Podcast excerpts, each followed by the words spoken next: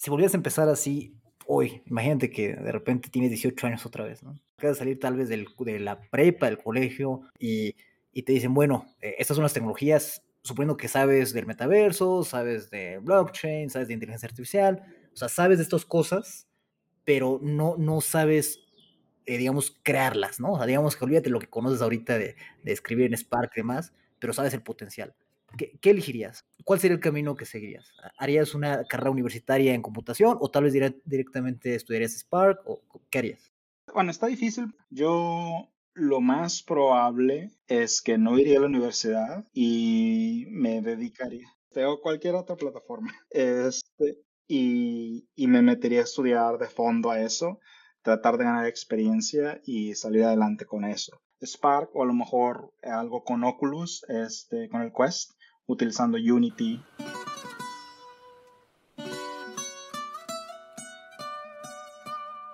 Ay. Fonsi. Oh, oh oh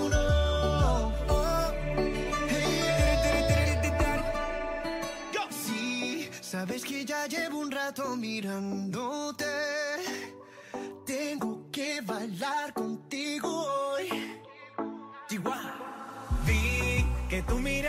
Estaba llamándome. Muéstrame el camino que yo voy. Oh, tú, tú eres el imán y yo soy el metal. Me voy acercando y voy armando el plan. Solo con pensarlo se acelera el pulso. Oh yeah, ya, ya me está gustando más de lo normal. Todos mis sentidos van pidiendo más. Esto hay que tomarlo sin ningún apuro.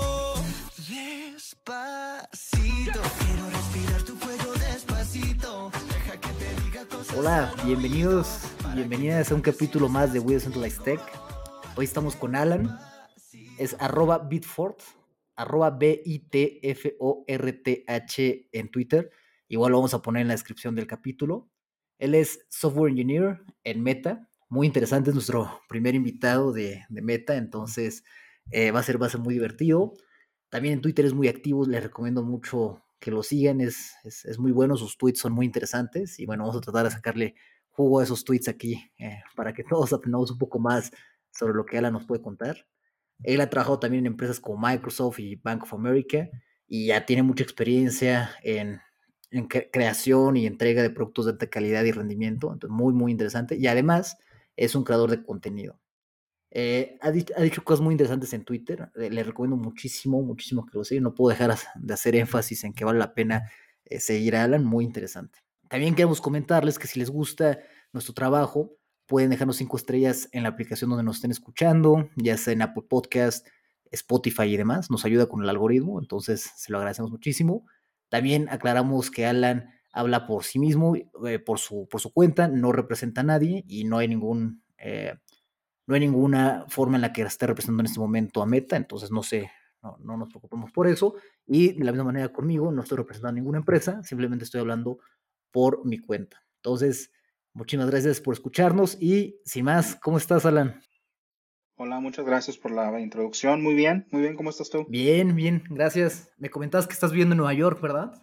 Sí, este, actualmente en Nueva York, ya tengo como un año aquí te comentaba que ha sido un proceso adaptarse a una nueva ciudad. Ya, ya conocí la ciudad, ya he estado tiempo aquí, meses, pero no es lo mismo visitar una ciudad por un mes, dos meses que vivir en la ciudad. Este, pero todo bien, me, me está gustando el cambio. Perfecto. Oye, y en un tweet comentabas, y lo voy a citar, algo interesante uh -huh. que he visto en la compañía, me, me, me imagino que es Meta, sí. y esto es puramente observación mía, habemos muchísimos hispanos en la organización que literalmente está construyendo el futuro. Un montón sí. de cosas que no puedo discutir están siendo construidas por hispanos. Entonces, eh, puedes como ahondar un poco más en esto, obviamente en lo que sí puedas discutir. Sí, sí, bueno, sin, sin muchos detalles, ¿verdad? Claro. Este, de lo que estamos haciendo, pero este, la compañía Meta en general tiene varias organizaciones, como cualquier compañía grande, ¿no? Muchos piensan que tienen la idea de que Meta nada más tiene Facebook, Instagram y WhatsApp. Y la verdad es que tenemos muchas organizaciones y muchas divisiones que no necesariamente tienen este, productos públicos. Tenemos una división enorme de investigación y o sea, un, chorro de cosas súper interesantes, este, laboratorios y una, una, cosa muy, muy interesante. Este, y me, da me dio la casualidad de un día nada más me puse a ver este, pues, lo, nuevo, lo que está sacando las diferentes divisiones de la compañía. Este, yo estoy en una de esas divisiones que hacemos muchos experimentos. Este, y me, me doy cuenta y me pongo, me pongo alrededor a, mis, a, mi, a mi alrededor de, de, mi área de trabajo y veo mucho hispano, mucho latino. Sé que hablo con muchas personas que son de México, de España, de Colombia. Este, y en otras, en otras áreas de la compañía no es tan este, presente esa presencia hispana, esa presencia latina. Este, y, y veo en esta área de investigación de, de las personas que literalmente, o sea, tenemos experimentos, prototipos que hacen cosas así que te quedas impresionado con lo que hacen. Estos son, son hispanos, son latinos construyendo ese tipo de, de, software y de hardware y de investigación. Este, y no nada más ingenieros, doctores, o sea, eso, es me, me, sorprendió, o sea, me llamó la atención. Entonces, este, me llamó la atención que, que sí, que, que hice ese comentario, o sea, que, que literalmente los hispanos estamos este, construyendo el futuro de, de, nuestra visión, ¿no? De, la visión de la compañía. Este, y sí noté una, una concentración mayor de hispanos en esta división de la compañía que, que en otras este, divisiones. ¿Y por qué crees que hay tantas personas hispanohablantes ahí? No, no tengo una hipótesis, uh, sinceramente. Um, no, ahora está bien. No, no, no, sí, no, no, no, no, no, sabría decirte por, por qué, simplemente fue una observación claro. uh, empírica, por así decirlo, pero pero sí, sí me llamó mucho la atención. ¿Y puedes contarnos dos cosas, o bueno, no sé si esta cuenta como una, pero si puedes dos, bien, dos cosas interesantes que te han llamado la, atención durante las últimas dos semanas, tal vez el último mes? No tiene que ser sobre tu trabajo necesariamente. ¿eh? Dos cosas interesantes, este, de tecnología. De lo que tú, de lo que tú quieras, ¿eh? o sea, en general. ¿Qué, ha estado en tu mente? Es, Fíjate que voy, a sonar como un disco roto, a lo mejor, porque a lo mejor para los que me siguen en Twitter también ya lo he dicho varias veces. Este, y a lo mejor es un poco, toco un poco mi, mi de trabajo, pero algo, algo que me sigue, este, que, que literalmente me quita mucho la, la, atención y me pongo a pensar en eso por horas y horas y horas, es lo, lo que viene en los próximos 5 o 10 años. Yo estoy trabajando en esta área que es de, de, se llama XR, que incluye realidad aumentada y realidad virtual. Este, y, y todos los desarrollos que se están haciendo, no nada más por Meta, sino por Nvidia, por Microsoft, por Google, por Apple. Este, siempre o sea, me, llaman, o sea, me, me, me quita, uh, no, no me quita el sueño, pero o sea, me, me, me encanta leer sobre, sobre lo que está, sobre lo que viene, ¿verdad? Este, y estaba un poquito emocionado esta semana que pasó el, el WWDC de Apple, este, el evento de Apple. Estaba, estaba esperando un poco a que a ver si anunciaban que, que iban algo de Reality OS, que va a ser el, sistema operativo para, para sus headsets de realidad virtual. Este, entonces, está, es, es algo, ¿no? Que, que, que, que me llama, es, es, es, algo que, que, medio conflictivo que le dedico más tiempo del que debería dedicarle. este, pero, o sea, obviamente me gusta, yo, yo, soy un Apple fanboy, ¿no? Tengo casi todo de Apple. Me gusta mucho la plataforma de Apple. Y de cierta manera me da un poco de, de, de que, de, de, de, conflicto interno de que trabajo para Meta y nosotros tenemos el Oculus Quest. Y de una manera quiero que Apple saque una, un proyecto impresionante que lo voy a comprar y lo voy a usar. Y de otra manera quiero así como que no lo saquen porque... Me va a doler. Pues es la competencia. sí, Tienes ahí la, el conflicto, ¿no? Pero bueno, yo la verdad, eh, digamos, no, no, no estoy muy enterado de esta área, pero lo que más escucho es la parte de meta, ¿no? Es como, creo, lo más famoso, ¿no? Creo, creo que la compañía, no sé quién ha sido un cargo, ha sido cargo de, de hacer todo la, la, comunicación en respecto al metaverso y todo eso, pero creo que hicieron un excelente trabajo que las personas mencionan el metaverso e inmediatamente lo asocian con Meta o con Facebook. Este, ya si la asociación es negativa o positiva es cosa de debate, ¿no? Pero, pero dicen metaverso inmediatamente dicen meta. Entonces, este, sí, o sea, creo, creo que en eso tiene razón, que la mayoría asocia este, realidad virtual meta, metaverso con, con la compañía, que, que, siento que es algo positivo, aunque no siempre lo asocien de manera positiva. ¿Y cómo, cómo va a ser el metaverso? ¿Cómo la realidad aumentada? ¿Nos puedes contar un poco más sobre estos temas? Sí, este, bueno, dentro de lo que sé, ¿verdad? O sea, este, el, el, el, el, metaverso en sí no es necesariamente, muchos dicen así como que, ah, es que ya existe VRChat, ya existe Roblox, y las personas piensan que el metaverso va a ser un juego o va a ser una aplicación en la que te vas a meter y vas a tener edificios en tercera dimensión, un personaje, un avatar. O sea, es, es parte de, ¿no? Es parte de la experiencia, pero este, no, no, no es eso. Este, es simplemente, va a ser de la manera en la que yo lo veo, de la manera en la que yo lo visualizo, es cómo podemos aumentar o potenciar nuestras capacidades o sea, actuales uh, a través de, ¿no? de una red interconectada de tecnología, ¿no? O sea, tener protocolos abiertos, tener jardines abiertos, este, diseñar nuevos protocolos, uh, diseñar nuevos programas que sí, bueno, realidad virtual va a, tomar parte de eso, la realidad aumentada va a, ser parte de eso, este, pero no es un solo programa, no va a ser un solo paquete que vas a instalar en tu laptop o en tu headset. Muchos piensan en el metaverso que dicen, ah, es que voy a estar, no, no, no quiero estar todo el día con un, con un headset en la cabeza, o sea, eso no, no, o no, no es lo que tenemos planeado cuando hablamos del metaverso, o sea, este, es, va a ser un, va a ser un vehículo para accesarlo, pero no es, no es eso. ¿Cuándo crees que ya vamos a estar, digamos, conectados al metaverso como lo tiene envisionado Meta? Pues, la verdad no sé ni cómo lo tenga envisionado Meta, porque no creo que nosotros tengamos una, una, o sea, obviamente la compañía y los líderes tienen una visión de lo que quieren lograr. Este, y tienen planes y cosas por el estilo y los pasos que vamos a tomar para, para llegar a lo que nosotros queremos. Este, de cierta manera siento que ya estamos en, una, a, través de, de, de, tu celular, de tu laptop, ya estamos, ya estamos conectados.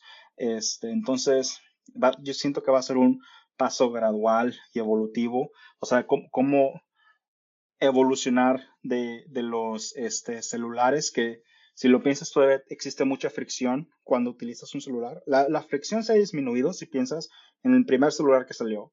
Este, la, la fricción ha disminuido increíblemente, pero ¿cómo podemos ir un paso más profundo? ¿Cómo podemos ir un paso más adelante? Decir, ¿cómo puedo controlar uh, mis dispositivos sin necesidad de sacar mi celular de la bolsa? ¿Cómo puedo mantenerme conectado? ¿Cómo puedo, no sé, el otro, el otro día vi un video que, que, me llamó la atención, no sé quién lo hizo, lo vi en internet, este, de que una persona saca su tarjeta y a través de, de, su celular, el celular, su tarjeta de crédito, este, y muestra el, el, balance de cuentas de la tarjeta sin tener que meterse a la cuenta de banco ni nada por el estilo. O sea, lo hace en realidad aumentada.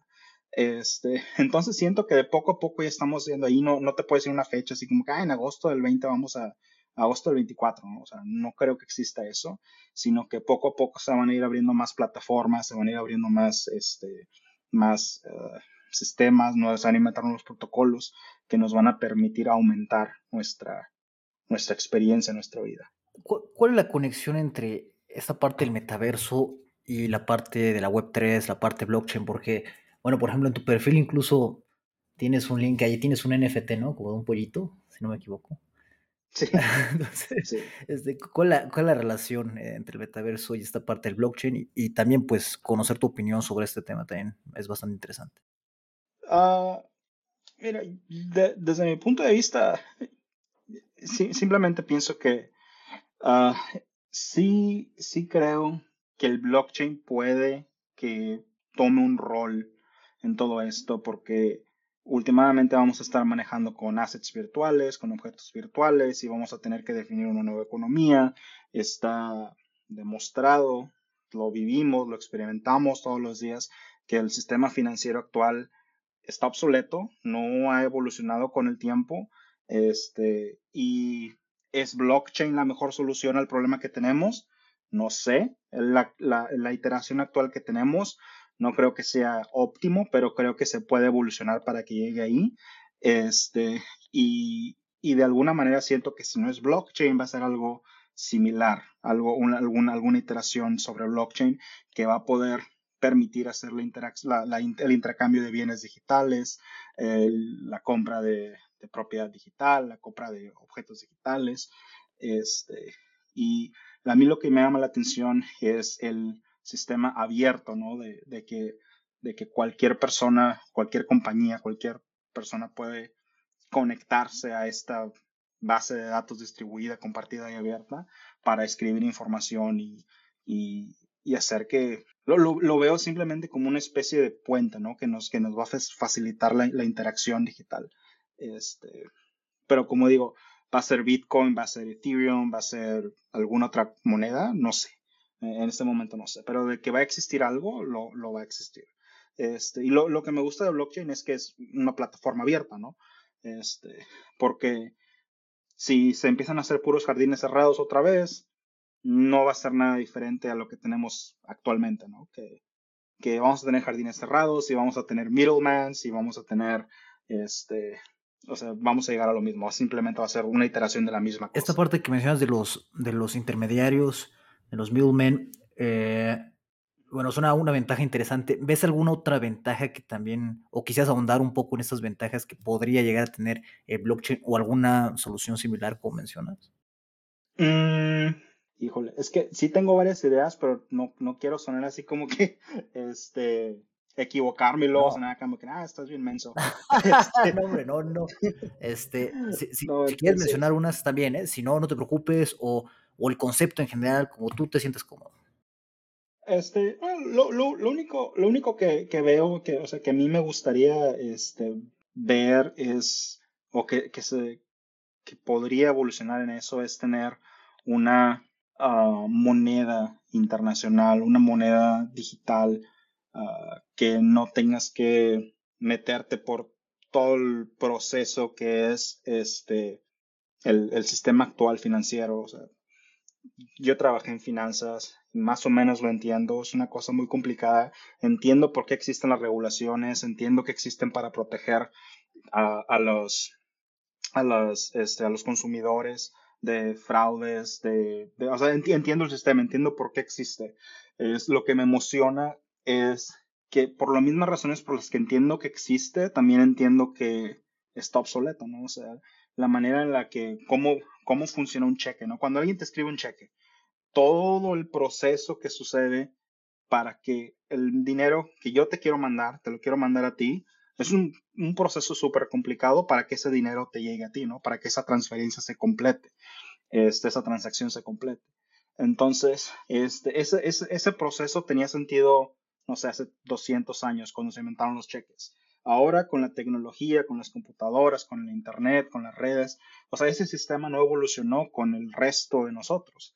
Entonces, este, ¿cómo lo adaptamos? ¿no? O sea, y ha, habido muchas tecnologías este, y muchas, muchas startups que trabajan con los bancos y todo por el estilo, pero o sea, al final del día no están resolviendo sus problemas. Y lo que, me, lo que me emociona, lo que me gusta del blockchain es que es un proyecto colaborativo, es un proyecto abierto en los que las personas pueden tener un efecto real y material en en, el sistema financiero. Es un sistema que nos afecta a todos nosotros.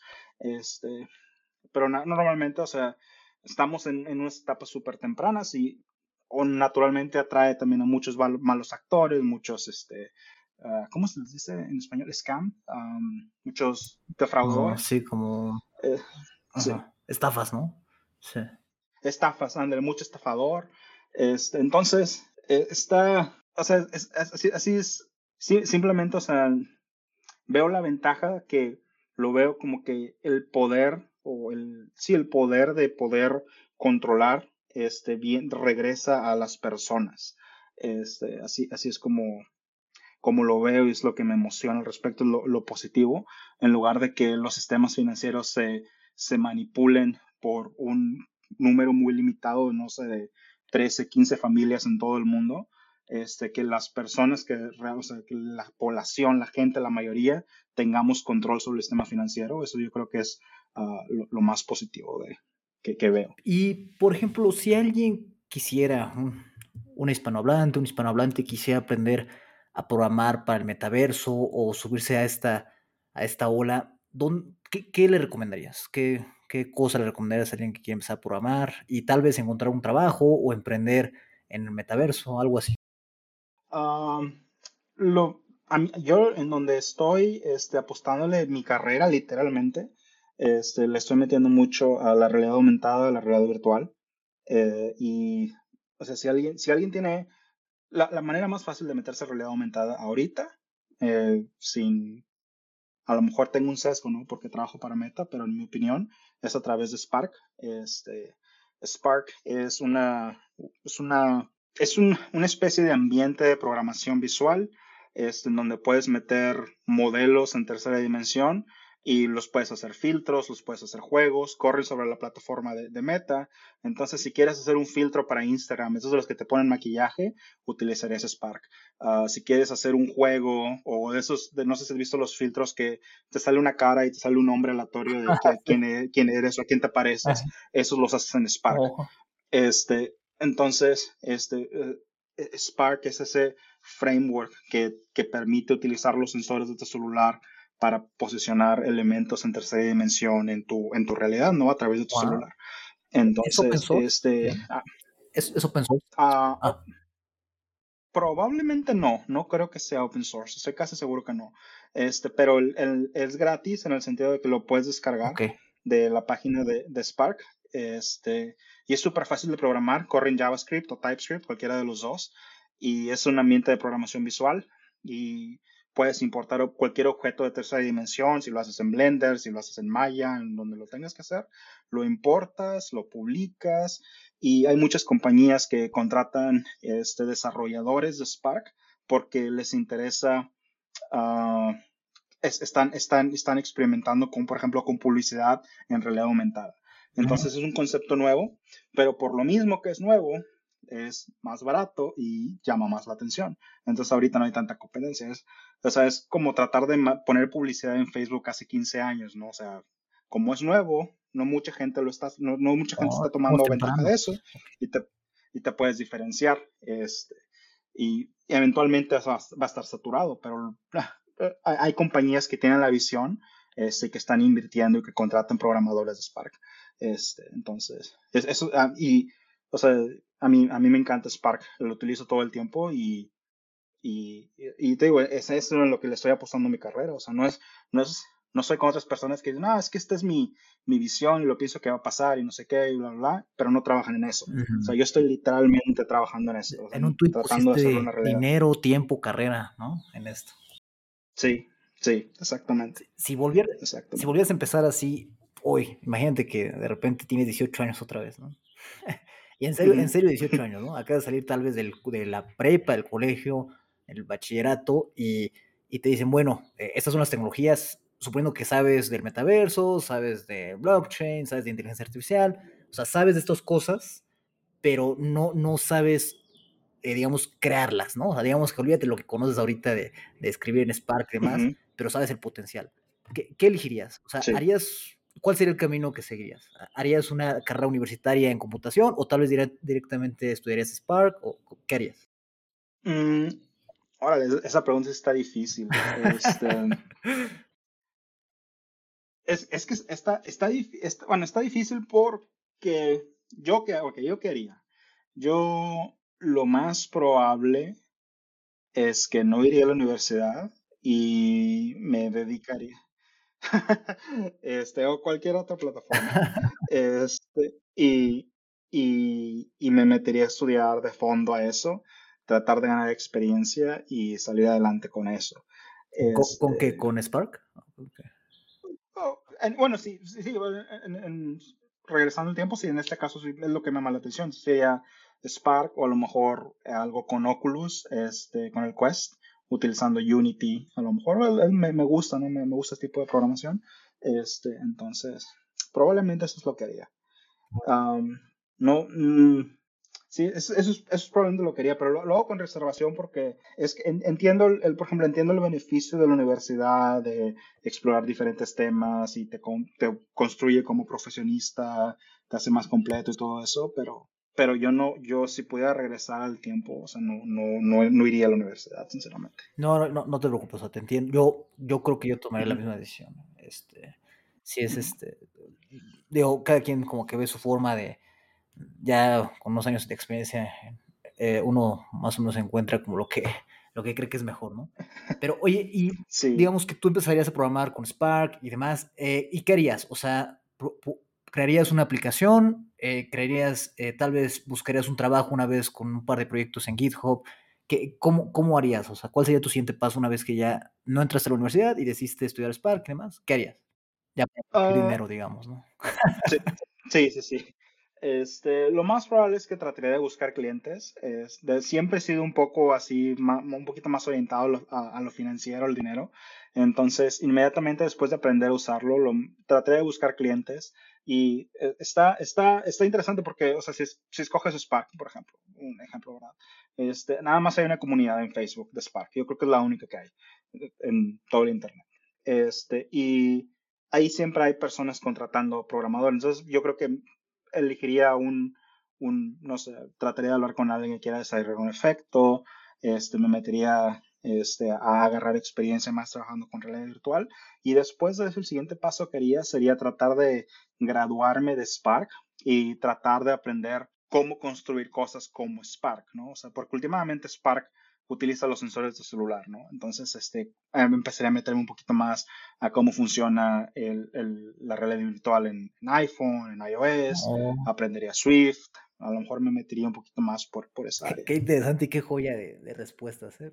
Perdón que fueron un poco, un poco no planeadas, pero, pero creo que... No, está bien. No, creo que son, o sea, estos consejos que diste, esa comunidad interesante, o sea, ya, ya nos ofreciste un vehículo claro para aprender y para, pues tal vez tratar de encontrar trabajo directamente, ¿no? Entonces, muchas gracias por, por, eso y disculpa si la pregunta fue muy... No, no, no. No, no hay, problema. Este, a, mí, a mí me encanta platicar de, de, realidad aumentada todo el tiempo y de Spark. Y, o sea, no, no porque trabaje aquí ni porque con, ni trabajo, no, no trabajo en el equipo de Spark. Convivo con ese equipo muchísimo porque trabajo junto con ellos, pero o sea, por lo mismo, porque me gusta lo que están haciendo. O sea, es, es algo impresionante. ¿Cómo se escribe Spark? Así como S-P-A. Como Ajá, dime. RK. Ah, ok, ok. Como, chispa. Ok, perfecto. Perfecto, perfecto. Qué, qué, qué, qué, interesante. Ok.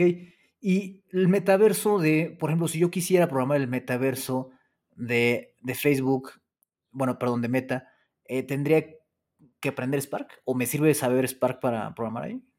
Te sirve. Ok. Te sirve, te sirve. Este, pero igual tenemos el, Oculus Quest, este, y tenemos, por ejemplo, los, los SDKs de los avatares, para que puedas hacer el avatar en tu aplicación, pero para eso necesitas Unity. Entonces, eso ya es más por el lado de, de Oculus Quest. Este, pero yo creo que Spark es lo más sencillo, lo más fácil que puedes hacer. Y puedes hacer juegos para Messenger, no sé si es, yo, yo hablo mucho este, por videollamada con, con, con mis sobrinos, este, y nos ponemos a jugar juegos así entre los dos, y, o sea, puedes hacer ese tipo de juegos y toda la infraestructura de la red, de la latencia, de todo eso te la provee, lo, usamos los servidores, ¿no? Meta. Este, entonces, tú nada más te tienes que dedicar a programar el juego, la interacción y, o sea, lo que nosotros no podemos hacer por ti, este, y todo lo demás, toda la infraestructura, todo eso es gratis y nosotros incurrimos en el costo, es hacerlo escalable y todo eso. Este, entonces es súper sencillo utilizar Spark. Por eso me encanta, por eso me fascina. Este, porque así juego, con mis con, con, mis sobrinos, las cosas que hago y, ah, mire, es esta cosa. Ah, ¿Tú las haces? Los dos nos ponemos. Okay. Sí, sí, sí, sí, sí, sí. Este, entonces es divertido, ¿no? O sea, me, me, gusta. Lo sientes luego, luego, ¿no? O sea, lo hiciste, lo sí. ya lo jugaste, ¿no? Sí, sí, sí. Y, y, los niños que te dicen, ah, le puedes poner esto, le puedes poner lo otro, ah, sí, vamos a poner eso ahí. O sea, eh, no sé, lo, lo, siento como es una actividad que, o sea, me gusta, me, me, me no sé, me, claro, llena. Claro. Y ahora que estamos en esta parte de un poco los consejos laborales, tú también tuiteaste hace poco que eh, cualquier vato que te diga que entrar a una fan que es por skill, o sea, pura habilidad, te está mintiendo. La suerte tiene mucho que ver, pero muchos no están preparados para tener esta conversación. Entonces, ¿qué, qué, qué consejos nos das para alguien que quiera entrar a, a una fan?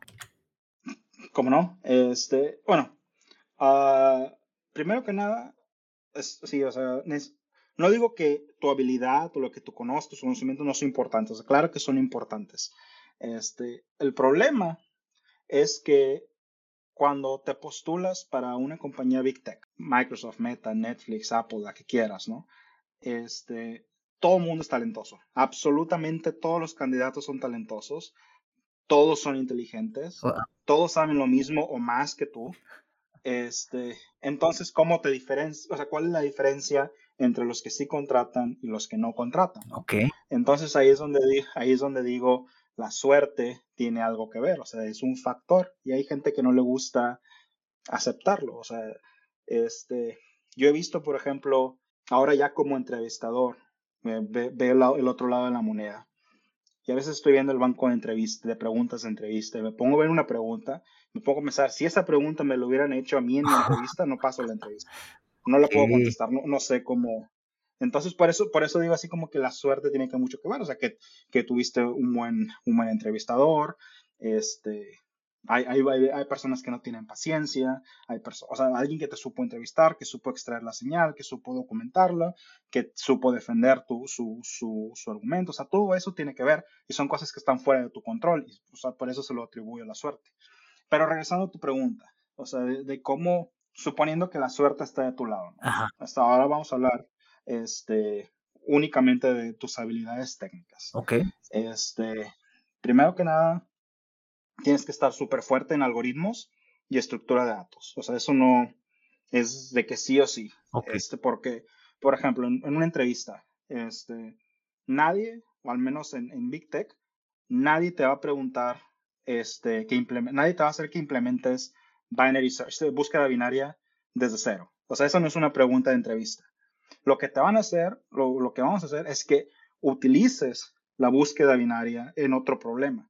Nosotros damos por hecho que la búsqueda binaria te la sabes de memoria, o sea, que la puedes escribir con los ojos cerrados y las manos atrás, este, así, o sea, que no, no te tenemos que explicar qué es. Esa es la, hacemos esa, porque cuando te pones entrevista, no, no para Meta, también para Google y para otras compañías, te mandan un paquete, te, te mandamos un paquete de información, de libros, de recursos donde puedes practicar, y los reclutadores te dicen, ¿sabes qué? Pues porque no haces, te preparas un mes, te preparas dos meses, este, o sea, cuando, cuando vienes, entrevistas con una compañía de Big Tech, o sea, tienes que estar preparado, Mm. eso no, no hay vuelta de hoja.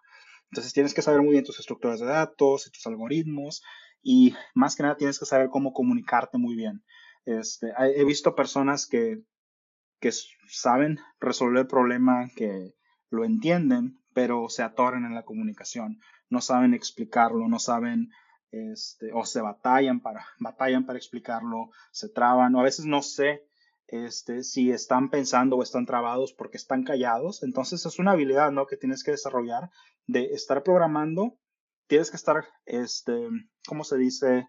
A gusto, que, esté, que te estén viendo programar, que estés programando y estar hablando al mismo tiempo. Tienes que desarrollar esa habilidad de hacer las tres cosas al mismo tiempo.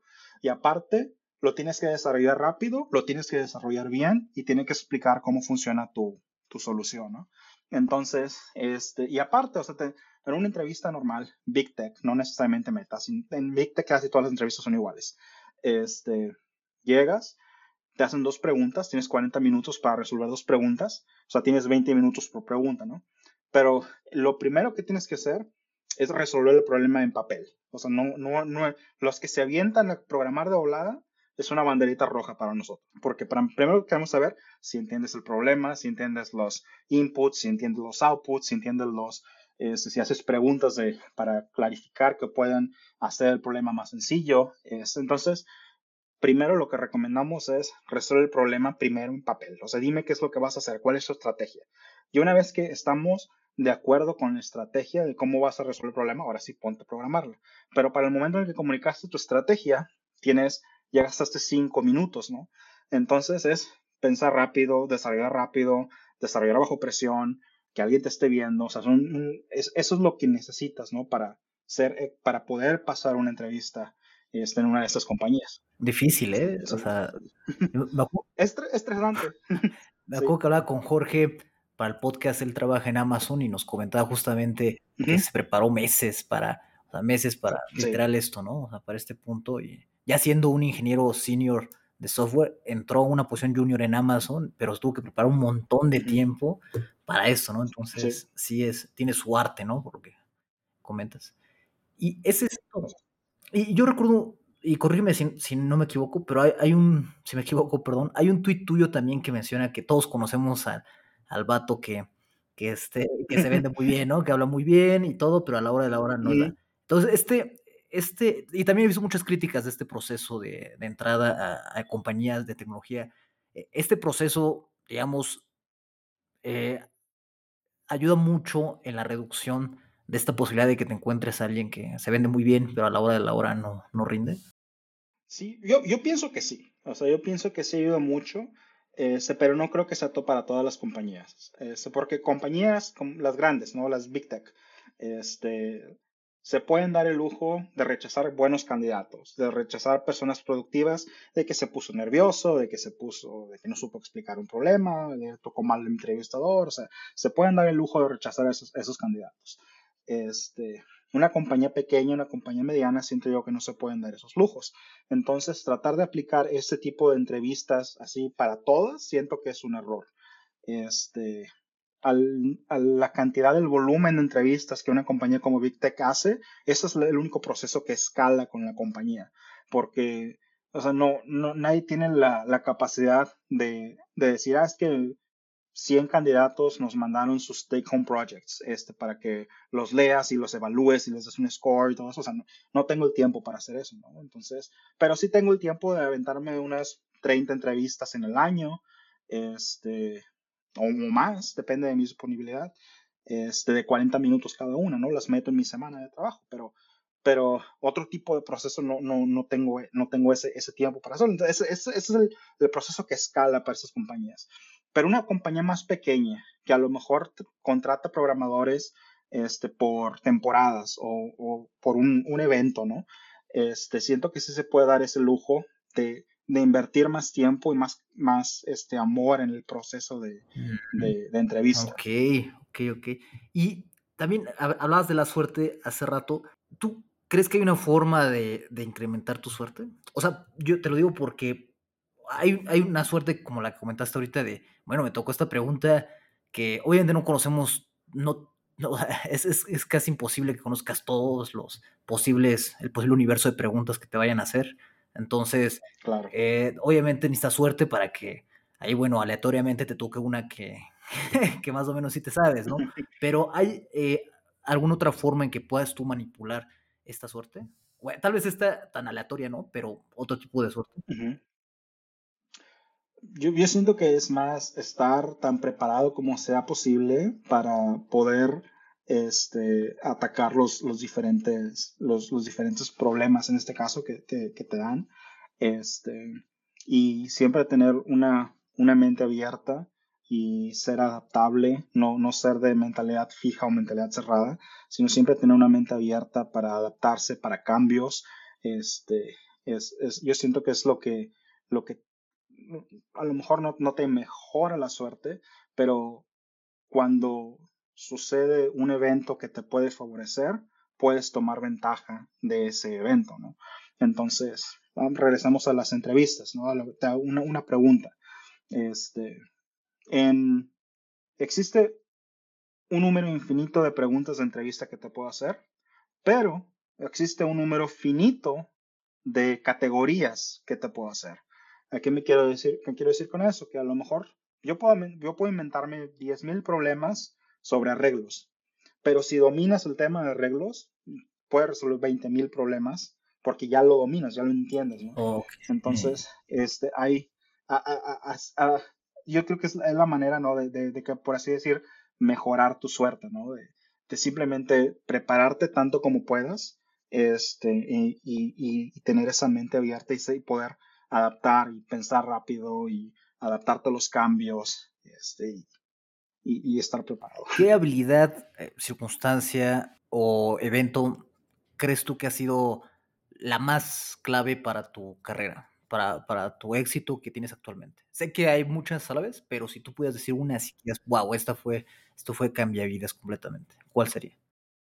Tengo una que, que, me, que me cambió la manera de, de trabajar, que me ha mejorado como profesionista, incluso como persona.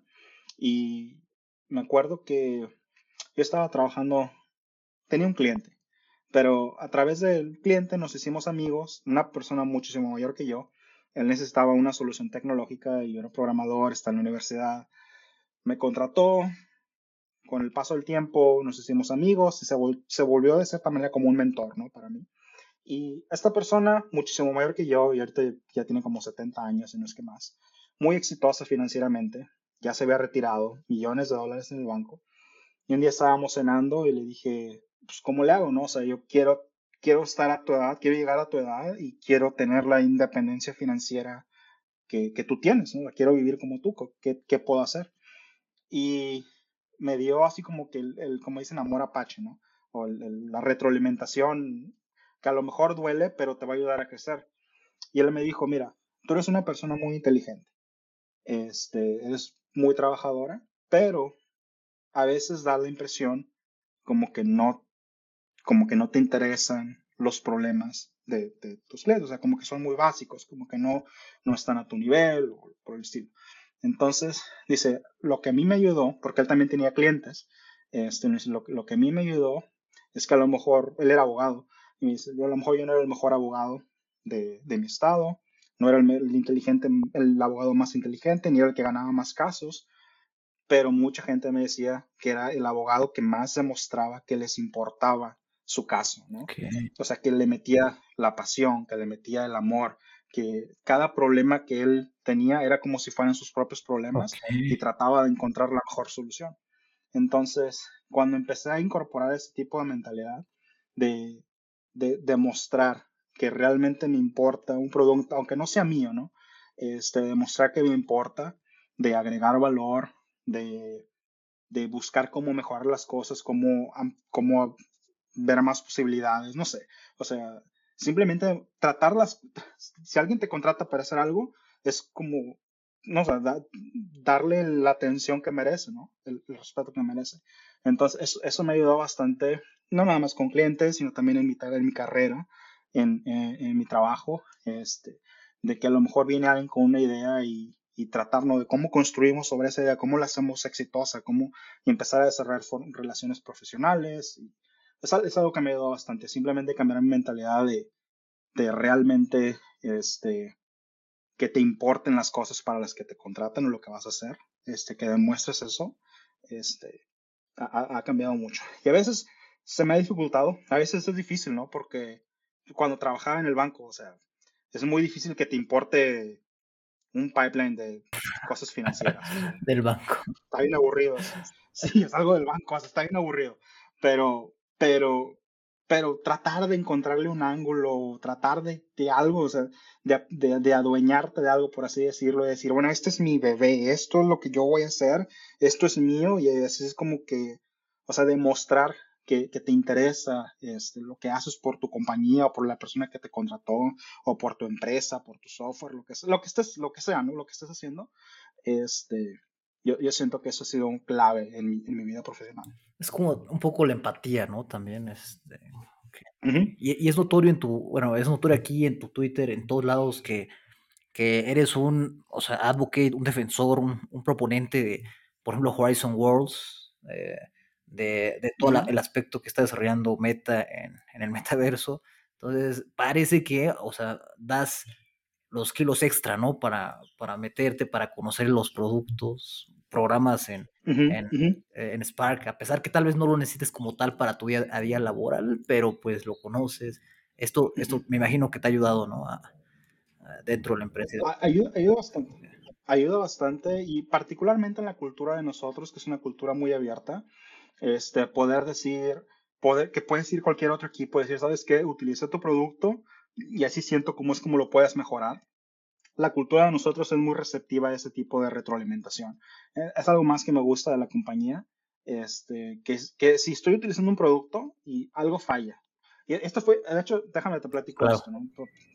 Este, si, si, no te importa. No, no. Este, primer semana de trabajo en, en Meta, en la compañía, encuentro un problema de integridad. Este, de integridad era como había contenido de adultos en un grupo para niños. Este, ah, entonces, lo, lo reporto, ¿no? Está, estaba utilizando este, la aplicación con mi sobrino y vimos ese contenido, lo reporto, ¿no? Lo reporta la compañía. Y dije, no, pues alguien, eventualmente alguien lo va a hacer, somos una compañía enorme, eventualmente alguien lo va a ver y no se lo van a, van a banear al usuario, no sé, a ver qué pasa. Y lo que me sorprendió es que a los cinco minutos, el PM, el Product Manager de ese producto en particular, etiqueta a los ingenieros, los ingenieros empiezan a dejar comentarios sobre mi reporte, este, y empiezan a, a, a buscar así como por qué pasó, por qué lo recomendaron, cuál fue el algoritmo que falló, y pum, pum, pum, pum, y en un día el problema estaba resuelto. O sea, está así como que, okay, así como que gracias por reportarlo, eso no va a volver a pasar.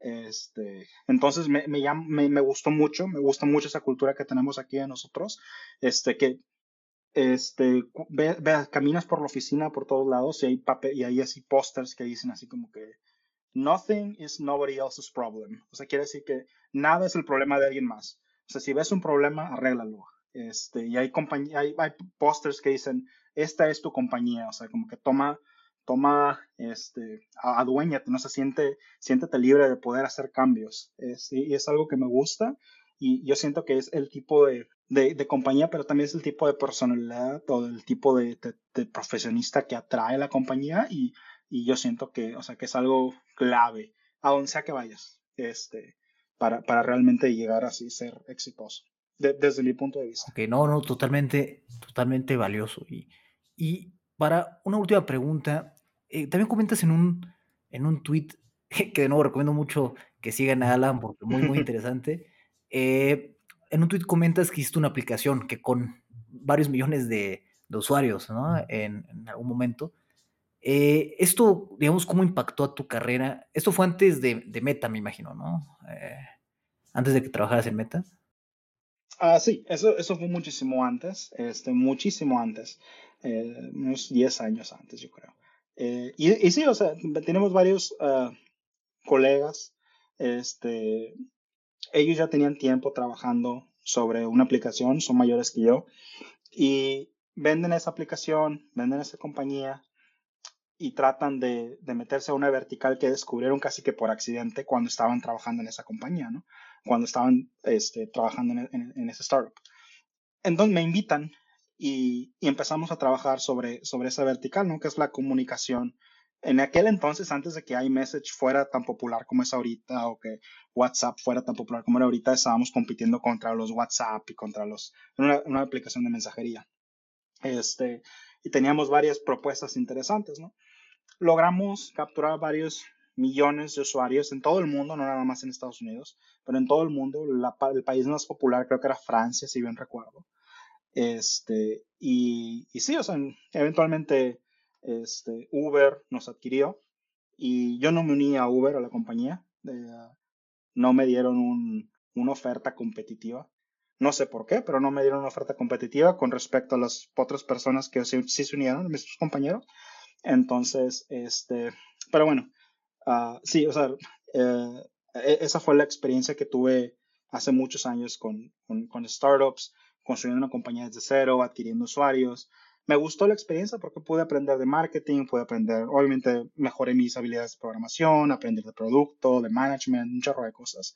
Este, y, y a moverme rápido, ¿no? Porque éramos un equipo de cinco personas, cinco, con cinco o seis millones de usuarios diarios mensuales.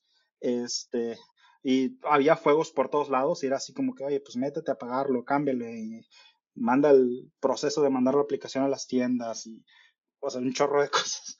Este, pero sí, así fue como aprendí un poquito de todo. Por eso a veces que, que, dices así como, no, pues que sigue a Alan en Twitter, que porque las cosas que dicen, ¿no? A veces, o sea, por eso me gusta hablar un poquito de muchas cosas, porque gracias a Dios tengo la experiencia de haber trabajado en muchas cosas, ¿no? En mi carrera profesional. Este, poquito, no, no, no me trato de meterme así como que ah, soy experto en marketing porque no soy. O sea, nunca he sido un, pero he trabajado con, he trabajado, o sea, he hecho ese tipo de cosas, ¿no? Y, y, he aprendido, y de lo poquito que sé, siempre voy a decir así como, bueno, esto no, este tema no lo domino, pero esto es lo que sé. Este, entonces, es, de, de ahí viene. La flexibilidad también, ¿no? Sí, así, así es. Muchísimas gracias por venir, Alan. Eh, estamos muy felices. Vamos a, a editarlo, vamos a hacerlo muy bonito y eh, aprendimos muchísimo, muchísimo, o sea, jamás habíamos tenido a alguien de realidad aumentada, metaverso, bien interesante platicar sobre estos temas, los consejos para programar en Spark y demás, ese, esa pregunta dura de, de, qué haría el Alan de 18 años, pero con la sabiduría del Alan actual, también interesante. Sí, sí, sí, no, está muy, muy interesante esa pregunta, pero no, no, gracias a ti este, por la invitación. Este, siento yo que a veces me meto mucho sobre tangentes. Las eh, tangentes son donde más jugo sacamos. Sí. sí. Gracias, Alan.